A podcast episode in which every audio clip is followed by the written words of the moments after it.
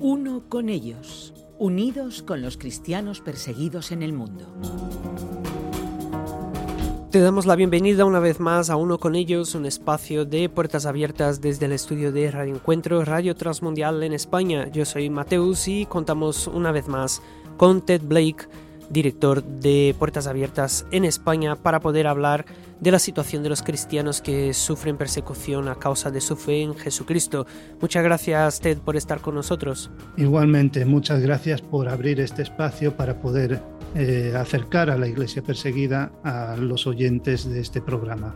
En esta ocasión empezamos hablando de una persona, Eun Hie, y hablamos de su experiencia, de lo que vivió a través de este relato que, vamos a, leer, Ye cerró la puerta al entrar en el lugar más sucio pero seguro del centro de acogida de niños de la calle, el cuarto de baño.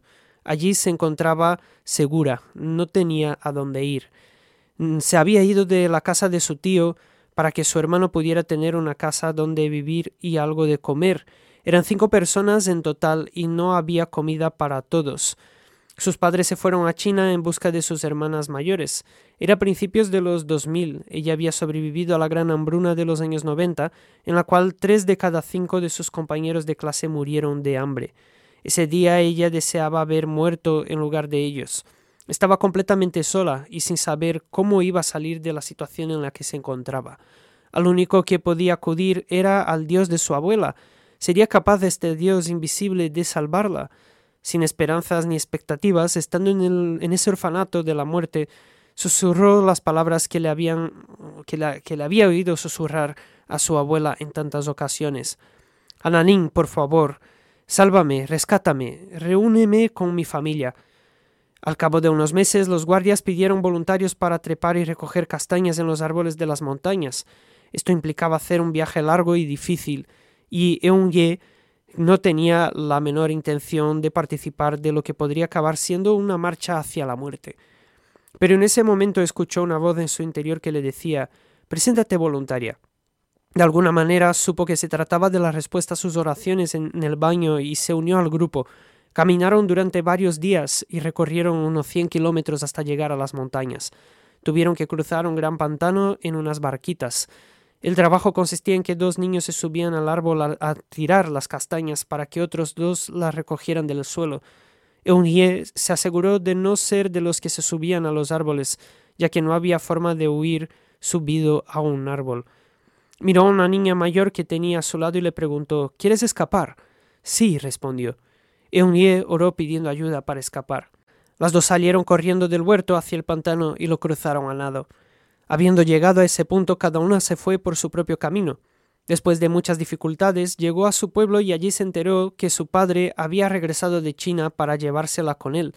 Al llegar a China se enteró de que su familia también creía en el dios que, había, que ella llamaba Ananim. Allí pudieron ir a la iglesia como familia. Eun Ye pudo oír a otras personas orar con los mismos gestos y las mismas palabras que había visto y escuchado de su abuela tantos años atrás. No entendió el sermón, pero se sentía como en casa. Se dio cuenta de que las oraciones de su abuela, de su madre, de su padre y de otros creyentes le habían permitido llegar hasta China a salvo. Estaba muy agradecida. Eunye estaba en peligro de morir de hambre, Ted. ¿Es esta la situación de la mayoría de los norcoreanos? Pues la respuesta corta es sí. El gobierno ha establecido un sistema, una ideología que llaman yuche. Y esa ideología significa que si haces lo que el líder dice, Corea del Norte se convertirá en la envidia de las naciones. Lo que ha pasado en la realidad es que muy lejos de convertirse en la envidia de las naciones, eh, Corea del Norte se ha, convertido en uno de los lugares de más hambre sobre, la sobre el planeta. Eso quiere decir que la mayoría de los habitantes de Corea del Norte están en una situación de desnutrición por falta de alimentos. Han sufrido varias sequías que han dañado severamente las cosechas y han causado hambrunas.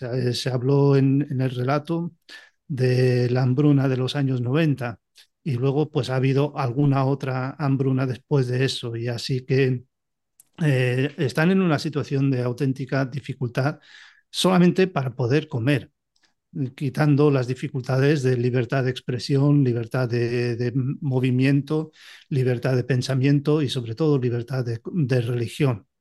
Y todo esto implica que la vida es muy difícil, muy dura en Corea del Norte y muchos escapan a China para poder comprar comida y luego venderla en el mercado negro. El gobierno de alguna forma ha permitido esto hasta cierto punto, pero en los últimos años han vuelto a cerrar esas fronteras en parte por el tema del COVID-19. Entonces, la situación ahí sigue siendo una situación de verdadera hambre en el pueblo. ¿Cuántos cristianos puede haber en Corea del Norte y cuáles son los peligros de ser cristiano en este país? Por la relación que nosotros tenemos con los cristianos que eh, consiguen pasar la frontera y luego vuelven a entrar y mantienen la relación con los cristianos que están dentro del país, eh, podemos hacer una estimación de que hay unos 400.000 y quizás hasta 600.000 cristianos en el país y de estos se estima que unos 60 o 70 mil están en esos campos de reeducación o de campo de concentración. Entonces, el, el hecho de ser cristiano en Corea del Norte es estar en una situación donde se te considera uno de los principales enemigos del régimen.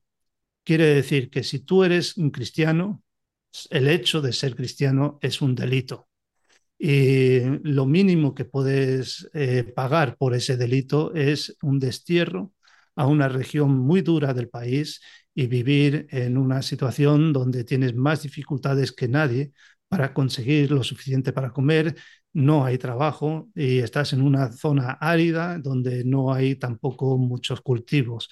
Y es un sitio muy difícil. El segundo medio o el segundo castigo podría ser eh, pues un castigo a un campo de concentración o de reeducación. Y ahí el trato, sobre todo a los cristianos, es terrible. Eh, no nos quieren ni contar algunas de las cosas que se les hacen eh, por lo duro que es y por realmente cuesta mantenerse vivo en un campo de estos. Y último, por último, es, se puede sufrir la pena de muerte. Y y entonces eh, perder la vida por completo. Pero también es una realidad de que la familia sufre las consecuencias eh, del miembro cristiano de la familia. Entonces, eh, si descubren a un cristiano, los padres y los hijos de ese cristiano pueden ser castigados igualmente. Y también, si eres algún familiar cercano a, ese cristiano, pues tu situación en el estrato social, porque allí en Corea del Norte tienen diferentes estratos sociales según lo fiel que eres al régimen. Y si tú estás relacionado con un cristiano, pues tú bajas al último estrato y eso es que tienes menos derechos, tienes menos ayuda y tienes más peligro. Así que la situación para los cristianos es realmente difícil y dura. ¿Y cómo se puede ayudar a una persona que sufre persecución como Eunye y también cómo orar eh, de manera general por los cristianos de Corea del Norte? Para poder ser de una ayuda, lo que nosotros podemos hacer es ayudarles con eh, algún tipo de apoyo que ayude a escaparse de la persecución. Eh, la situación es tan difícil en Corea del Norte que nosotros con 70 euros eh, podemos dar apoyo a tres creyentes que huyen de la persecución extrema. Y de esta forma, pues, mm, ayudarles a situarse en otro lugar donde pueden recibir descanso, pueden recibir eh, apoyo y restauración para el alma. Y, entonces eh, recuperarse de todo lo que han estado viviendo y sufriendo. Y lo más importante que podemos hacer es orar por, por los eh, cristianos que sufren persecución. Y podemos orar por los niños para que ellos puedan superar esa persecución extrema, eh, porque la persecución en estos casos no tiene edad. Eh, no se deja de perseguir a los niños, aunque son cristianos. Entonces, esto hay que tenerlo muy en cuenta. Y luego también tenemos que orar para que las familias que han tenido que separarse por causa de la persecución puedan volver a reunirse. Eh, cuando se escapan y cuando se separan de esta manera pasan por tantas dificultades y por tantas situaciones que pueden pasar años hasta que puedan volver a verse y poder reunirse y poder darse un abrazo el uno al otro. Y por último, pues orar para que la situación en Corea del Norte cambie, que Dios transforme el país por completo.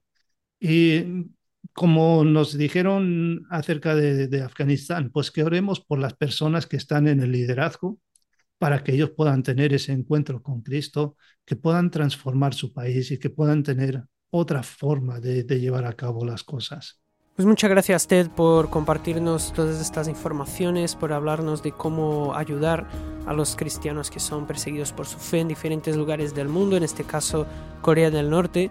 Y para aquellos que quieren saber más información rápidamente, ¿a través de qué vía pueden contactar con Puertas Abiertas? Pues claro, pueden acercarse a nosotros eh, vía internet, pueden entrar en nuestra página web poniendo puertasabiertas.org, puertasabiertas.org. Y allí en nuestra página verá arriba a la derecha la palabra involúcrate y si pinchas allí verás el acróstico oremos. Y pinchando en, el acróstico oremos se abrirá una explicación de qué significa ser un compañero de oración y puedes rellenar el formulario para convertirte en ese compañero de oración y tener todo lo que necesitas para orar fielmente por la iglesia que sufre persecución en más de 70 países. Entonces te animo a que te involucres de esta manera. Muchas gracias Ted una vez más y gracias también a ti que nos acompañas por seguirnos en este espacio uno con ellos, un programa de puertas abiertas desde el estudio de Radio Encuentro en Madrid, Radio Encuentro Radio Transmundial en España. Para más información, ya sabes, puertasabiertas.org, también hay un número de teléfono 955-944-770 o también el email info puertasabiertas.org. Gracias por acompañarnos y te esperamos en la próxima edición de Uno con ellos.